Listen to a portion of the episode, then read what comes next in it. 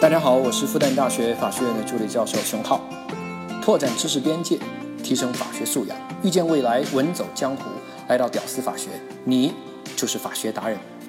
你好，欢迎来到在喜马拉雅独家播出的《屌丝法学》，我是你的老同学志新。这期我们来说一下婚姻损害的赔偿制度。这个制度呢，在各种制度里面算是比较年轻的，芳龄十七，年轻但不漂亮。我们先说年轻这事儿啊，零一年修正后的婚姻法呢，这个小年轻制度才刚刚出生，也就是说属于零零后。换个角度，那就是说零一年以前，我们国家就没有离了婚还可以主张对方赔偿这制度一说。那婚姻赔偿制度呢，法条也比较简单，就一条加上一个司法解释，一加一，一个制度就产生了。你别看在法条这儿，貌似一两个法条、几句话就确立或改变了一个制度，好像很草率，其实背后那可是无数人吵了无数的架才确定的下来。我们国家的法条啊，很多时候呢就有这个特点喽，用最少的字数就能改变特别特别大的一个社会制度，是吧？在这个问题上的法条之最，我猜哈应该是。九三年宪法第十五条是吧？咱把计划经济改成了市场经济，不然的话，咱日子可能跟现在朝鲜差不多。好，说回来，我们来看婚姻法四十六条，它就确立了离婚赔偿制度，四种情况啊，无过错方可以主张损害赔偿。第一个，重婚的；第二个，有配偶者与他人同居的；第三个，实施家庭暴力的；第四个，虐待。遗弃家庭成员的，好，就这四种，熟悉吧？都是咱们前面说的法定离婚理由。那现代社会呢？遗弃这事儿吧，你已经不太可能会遇得到了，有个模糊的概念就行。我们重点就说最常规的两种：严重出轨和家暴。然后呢，我们再说一个司法解释，记住一个时间就完了，一年，就协议离婚以后啊，一年内可以向法院。再提出离婚损害赔偿，意思啊，就是你上民政局你办离婚证的时候，你没想到，没想起赔偿这茬儿。后来啊，越想越气，前夫出轨，怎么能就这么算了呢？这不是顺利让小三上位了吗？我原判不就等于失败了吗？不行，我要再起诉这男的，我要他赔钱。OK，这想法完全没问题。只要在一年内提起诉讼，要求赔偿就行。好，就记住一个时间，一年。好，到这里呢，这个制度的基本理解、基础理解也就完了。但是呢，如果是咱们节目到这儿就结束了，那这基本上只是法学院三年级学生的普法水平。那本人呢，可是职业多年的律师，就需要拿出点律师的普法水平出来，对吧？好，我们来说一下这个制度在实践当中是个什么样的一个情况。这个制度啊，在实践当中基本上是个半残废的尴尬状态。第一，多数老百姓啊，他不知道有这个制度。如果离婚的时候啊没有律师的话，那多数老百姓都不知道原来还可以要求赔偿的呀。所以呢，很多婚内的受害者离婚的时候啊就没有主张。这是第一个。第二个，即使主张了。难以取证，那即使受害者啊主张赔偿了，法院支持赔偿的情况也不是那么理想。主要原因哈，就是因为举证困难的问题。有时候法官哈明明他很同情受害一方，但是因为受害一方他的证据不足，最后还是驳回了受害一方的诉讼请求。这个问题啊，主要就是这当事人缺乏证据意识。而导致的，事发的时候啊，没想到要收集证据，这个想法又没有。那最后呢，法官也没辙，结果就是被告偷着乐，原告打掉牙，只能往肚子里面咽。好，第三个，即使支持了，赔偿也很少，一般哈也就小小的几万块钱，几万块钱还是多的哈，一两万也就不错了。当然，法官他也会稍微的看那么一点点家庭的情况。当然，超过五万的那是极端的少啊。那除非是特别特别严重的，那说白了，这赔偿哈，那真的就是象征性的赔偿。一五年的时候呢，最高法院公布了离婚典型案例，那婚外出轨还跟小三生了个孩子，就这种情况了，最高法院哈列出来的典型判例只赔了一万五千块钱。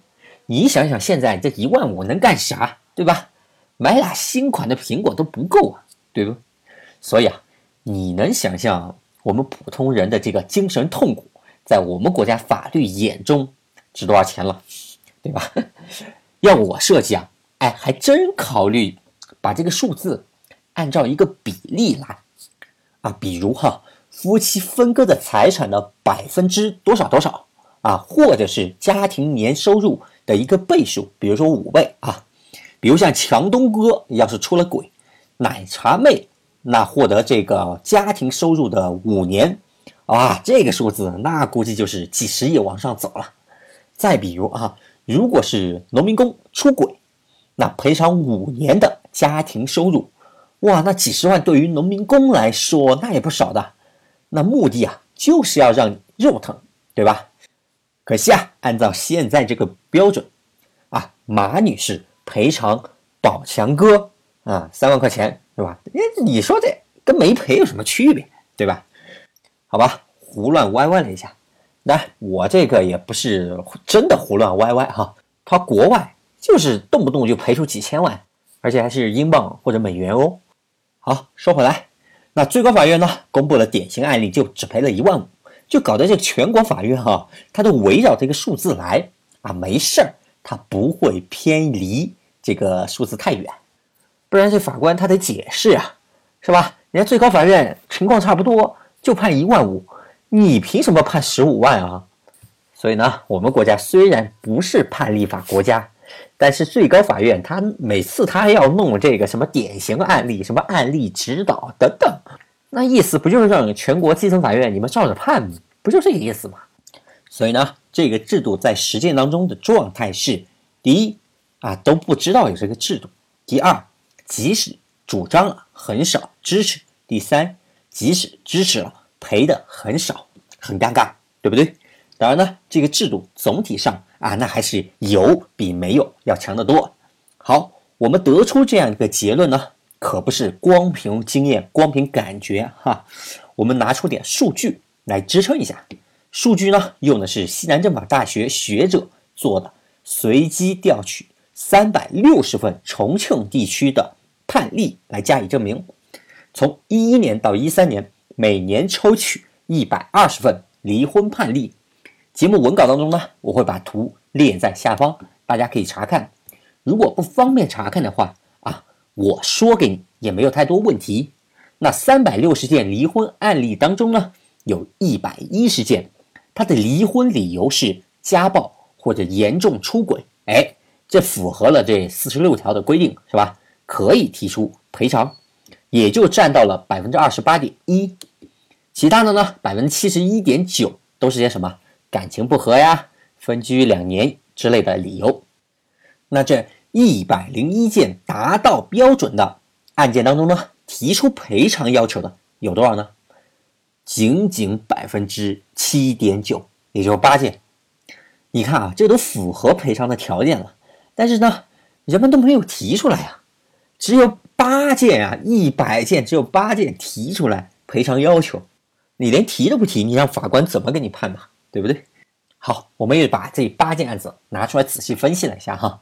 实际获得赔偿的有五件，有三件呢提出了，法官没有判赔。当然，这里呢样本就开始过于有点小了啊，八件五件的，这里呢特例对整体比例的影响就会比较大了，这就要看具体的证据了。最后呢再分析一下不予支持的理由，那基本上都是证据不足的问题。你会发现啊，随机抽取了三百六十个案件，一百零一个案件。可以提出赔偿要求的哟，但只有八个提出来，最后五个人得到赔偿，那么占总比例百分之一点四。这个随机调查啊，虽然是小样本、地区性质的随机调查，但结论还是跟很多调查结果啊它差不多的。比如零二年、零八年有学者两次大规模对我国婚姻法的执行情况进行一个调查啊，结论差不多。这里呢，大家有兴趣可以去搜吴昌真教授的书。啊，我也做了一个比较粗糙的一个调查啊，也给你汇报一下哈。我国呢，去年全国的基层法院一共审结了十七万四千二百六十五件离婚案件，在法院最后判决当中呢，说本院认为观点如叭叭叭叭如下，哎，在这个地方引用了婚姻法四十六条的，也就是说，法官判决支持的仅仅。只有二百三十四件，占百分之零点一三。哎呀，这个我这个调查可比西南政法的学者调查的数据这个比例占的还要低呀。当然，我这个虽然样本量大，但是可能要比他们的粗糙点。他们的样本小，可以每一份都看。我这十七万份那做不到，除非有个科研津贴什么的。开个玩笑啊。好，现在各种调查结果都显示，这个制度在适用的比例上，或者支持的这样比例上都非常的低，比较尴尬。那是不是我们就不需要了解这个制度了呢？当然不是哈，我们做律师的自然有策略和方法来应对这种情况。这个呢，我们往后几期节目肯定是要教给你的啊，有点传授《葵花宝典》的感觉。哈哈。好的，本期节目就到这里，能听到最后的。都是真爱，我是知心，我们下期继续。